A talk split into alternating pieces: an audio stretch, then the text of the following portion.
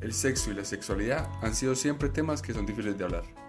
Por eso hemos creado el Laboratorio del Placer, un espacio abierto y sin tabúes para tener esas conversaciones que necesitamos y queremos tener. Bienvenidos a la segunda temporada del Laboratorio del Placer. Bienvenidos a la segunda temporada del Laboratorio del Placer. Hoy nos acompaña otra vez Juliana de En Confianza. Juli, ¿cómo vas? Muy bien, muy contenta. Creo que el tema está interesante. Creo que tiene un enfoque bastante diferente como a lo que normalmente hablamos y es un tema que puede servir mucho para, para las personas. Bueno, es lo que queremos. El tema hoy es sobre las expectativas sexuales. Entonces vamos a hablar sobre las expectativas que tienen sobre los hombres, cargando como una responsabilidad frente a siempre responder sexualmente. Y el lado de la mujer es el lado de como de, de siempre lo busco o no lo busco, o si lo busco no le gusta y si no lo busco tampoco. O de las parejas en general. Lo que pasa es que hombres y mujeres tenemos muchas cargas sociales en el rendimiento y en el comportamiento sexual. Entonces, si las mujeres, comillas, siempre deberían ser complacientes con el hombre o un poco orquestar todo para que él disfrute, a los hombres se les deja una responsabilidad muy grande de cumplimiento, de rendimiento, de tiempo y de siempre tener que querer. ¿Cierto? De siempre estar listos para tener una erección, para una penetración.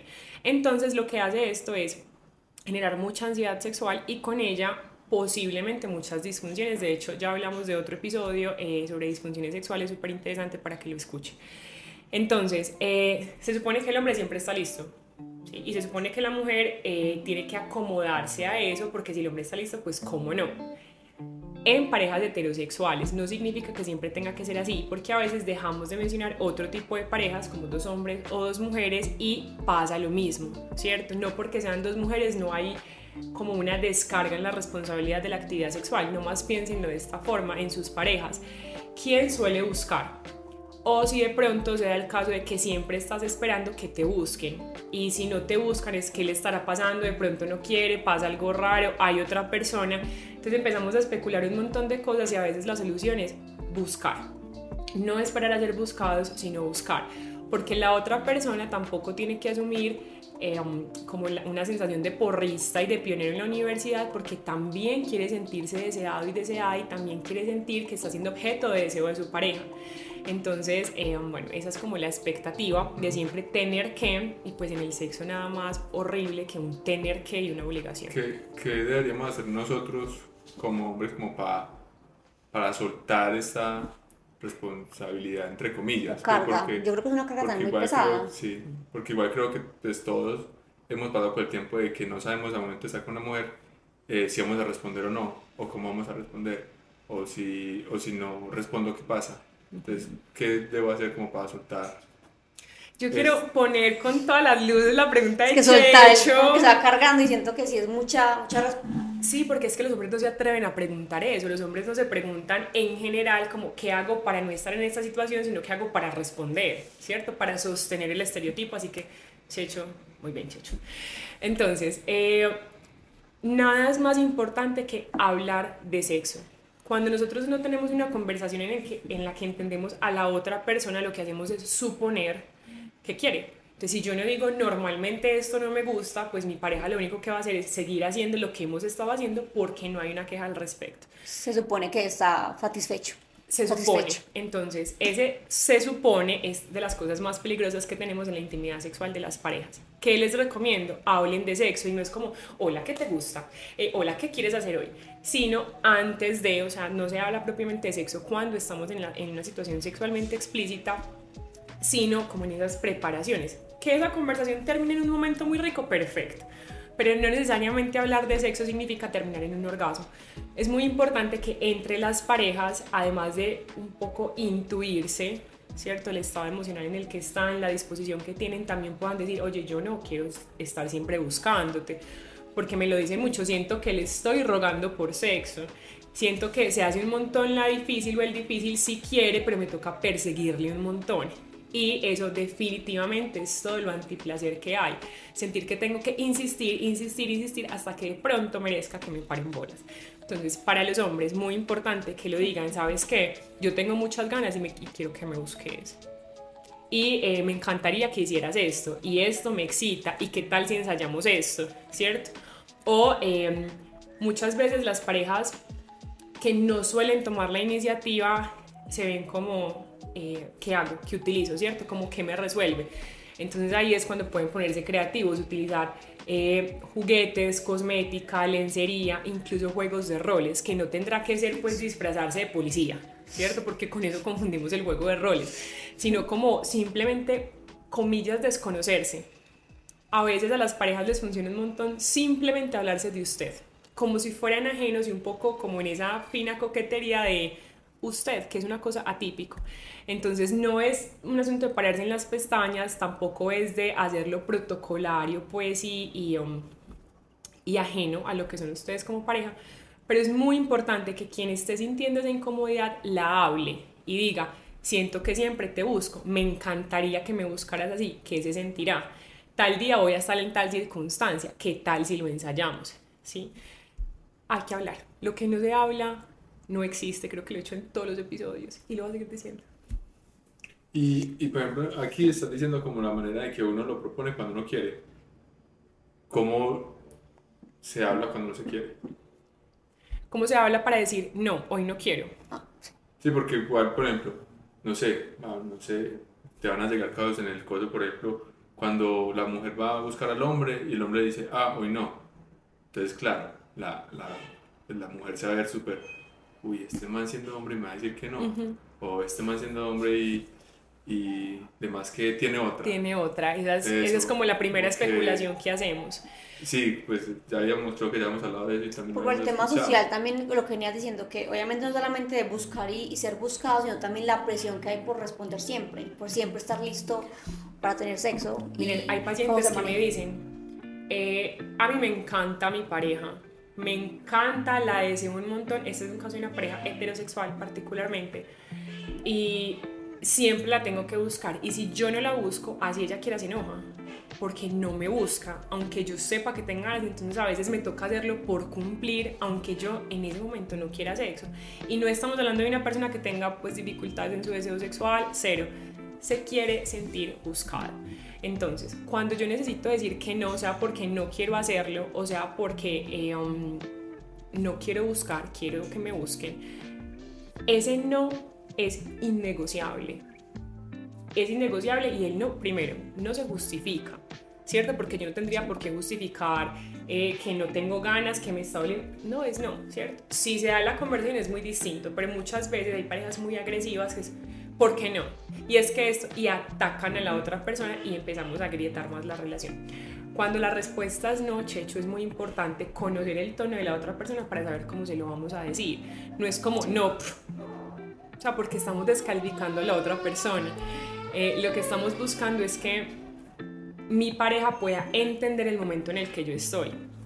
Puede que yo no quiera sexo, pero qué rico arrunchis.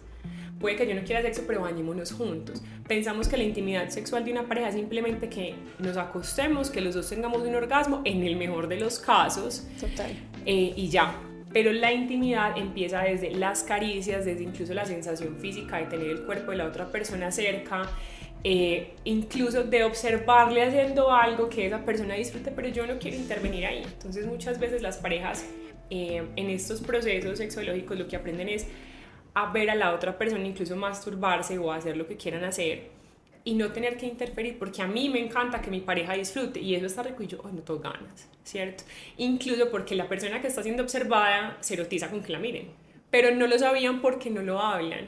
Entonces es un asunto de qué tal si ensayamos. No nos tiene que gustar y si no nos gusta sabemos que por ahí no es definitivamente, pero si nos gusta las posibilidades son muchas. Entonces el no súper claro. Muchas veces eh, cuando quitamos una opción no proponemos otra y ahí hay fracturas también. Entonces mira, yo hoy no quiero esto, ¿qué tal esto? ¿Cierto? Como de pronto en un, un nivel más bajo, una intensidad más suave, pero que les permita estar juntos. Y a la persona que recibe, por favor, controlemos la ansiedad. Un no no significa N cantidad de cosas. Puede que sí, pero puede que no, ¿cierto? Entonces, cada uno en el contexto de su relación va a entender, no porque sea hombre siempre quiere, no porque sea hombre, hablando de parejas homosexuales y heterosexuales, no porque sea hombre, eh, la libido siempre está en las nubes y la testosterona no siempre está haciendo lo suyo. Somos seres humanos, mortales todos, y eso hace que nuestra intención y nuestro deseo sexual varíe un montón. Entonces, entender el momento en el que está la otra persona, cómo estuvo su día, si de pronto y esto pasa un montón porque mucha que suene, está mal del estómago, le duele algo, entrenó muy duro, eh, en el trabajo hay no sé qué, estas cosas, hay algo que está pasando en su familia que o sea, es la vida, ¿cierto? Entonces, entenderlo desde ahí. Pero las personas cuando quieran decir no, por favor digan que no para que no le enseñen al cuerpo que si tiene sexo, porque ajá, y no porque es un acuerdo de pareja. Interesante. Sí, sí. Sí, creo que todo se termina a veces eh, concluyendo el tema de la comunicación. Pues sí, muchas veces nos cargamos con esos estereotipos sociales, tanto hombres como mujeres, y al momento de no hablarlo se bloquea la parte sexual, en este caso que estamos como conversándola. Entonces sí creo que, como tú dices, como la comunicación y expresarlo es sumamente fundamental. Eh, miren, para que cerremos con esto, en estos días recibí a una pareja y yo les decía, cuáles son los acuerdos de la relación. Entonces, claro, se especularon con un montón de cosas y un más o menos, porque tampoco eran cosas muy habladas. Y cuando llegamos al escenario sexual, pues con cuáles son los acuerdos, ustedes qué expectativas tienen. Pues em, siempre me busca él, pero no me escucha. Y yo, eso no es un acuerdo, eso es una radiografía como creen que ha estado pasando, pero las expectativas sexuales con otra persona son muy importantes. Por ejemplo, eh, a ti qué te ¿cierto? En eh, qué momentos quieres que te busque, qué lugares te gusta de la casa, qué quieres probar, cuáles son tus innegociables porque nunca haría eso. Es muy importante porque dejamos de especular la posición de la otra persona. Entonces, eh, para un poco salirnos de los estereotipos, varias cosas. Uno, por favor no sigan los moldes de sus, de sus parejas amigos o familiares o lo que sea que les hayan dicho que se tiene que hacer en el sexo. Eso no funciona para la pareja de ustedes. Eso suele pasar mucho. No va a funcionar. La vida sexual que les cuentan sus amigos no es de pronto tan así. Hay un poquito de fantasía en el asunto. Eh, y dos, los acuerdos que tengan un día no son los acuerdos para siempre. Entonces, el sexo que ustedes tenían siendo novios, novias, cuando comenzaron, no será cuando tengan 12 años de casados, ni cuando empiecen la convivencia que a veces detona mucho la relación sexual. Entonces, todo el tiempo debemos estar revisando lo que somos, así como todo el tiempo revisamos las finanzas, revisamos la alimentación, porque se nos está yendo la mano, estamos comiendo mucho en la calle, entonces tenemos que regresar a, y de la misma forma hay que hablar de sexo. Y somos, somos épocas, ¿cierto? Si en este momento tenemos este acuerdo, ensayamos, nos gustó no nos gustó, en la próxima época tendremos estos, estos acuerdos, pero todo se resume en lo que decía Gretel ahorita y es comunicación. Nada que una muy buena comunicación sexual en pareja no gestione y no resuelva. Entonces, todo ese tema de la presión sobre los hombres, de que siempre tienen que responder, de que deben estar siempre listos, la mejor forma de atacarla con la pareja, sea homosexual o heterosexual, es hablando. Hombres, hablen. Ustedes saben hablar de sexo. Sé eso, sé que saben hablar de sexo, entonces por favor pongan en la palabra cuando ustedes están insatisfechos porque para hombres y mujeres, los hombres no siempre tienen ganas, no siempre quieren sexo y no siempre tienen que responder. Así es. Con esa frase terminamos el, el capítulo de hoy. Gracias por escucharnos. Espero les haya gustado. Si conocen a alguien que quiera escuchar, pues compártanlo. Eh, recuerden seguirnos en Instagram en confianza. En En Confianza o en www.enconfianza.co. Ahí los espero. Así es. Gracias. Chao. Chao. Oh boy.